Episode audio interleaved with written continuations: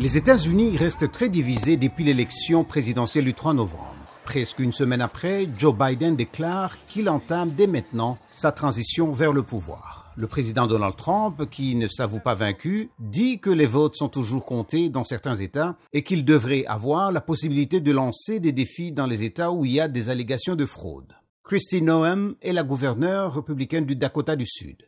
Ce que je trouve intéressant, c'est cette déclaration de certaines personnes disant que c'est une victoire écrasante pour Joe Biden. Ce n'est tout simplement pas vrai parce que vous avez un grand nombre d'États qui sont toujours en jeu. Les dirigeants démocrates ont appelé les homologues républicains à accepter les résultats projetés dans l'intérêt du pays ou de fournir des preuves de la fraude.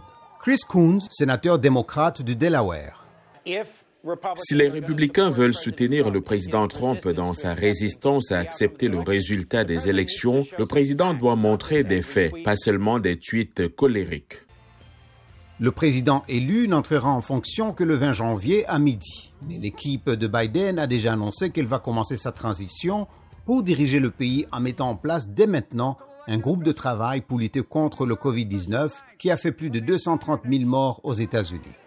Les plans pour la prestation de serment du président se poursuivent. Roy Blunt, sénateur républicain du Missouri, est aussi président du comité mixte du Congrès sur les cérémonies inaugurales. Je m'attends à voir le vice-président Biden et le président Trump sur la scène le même jour de l'inauguration.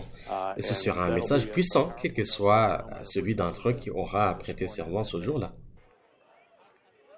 Après avoir longuement entendu les résultats des élections, la nation est prête à passer à autre chose après une campagne présidentielle âprement disputée.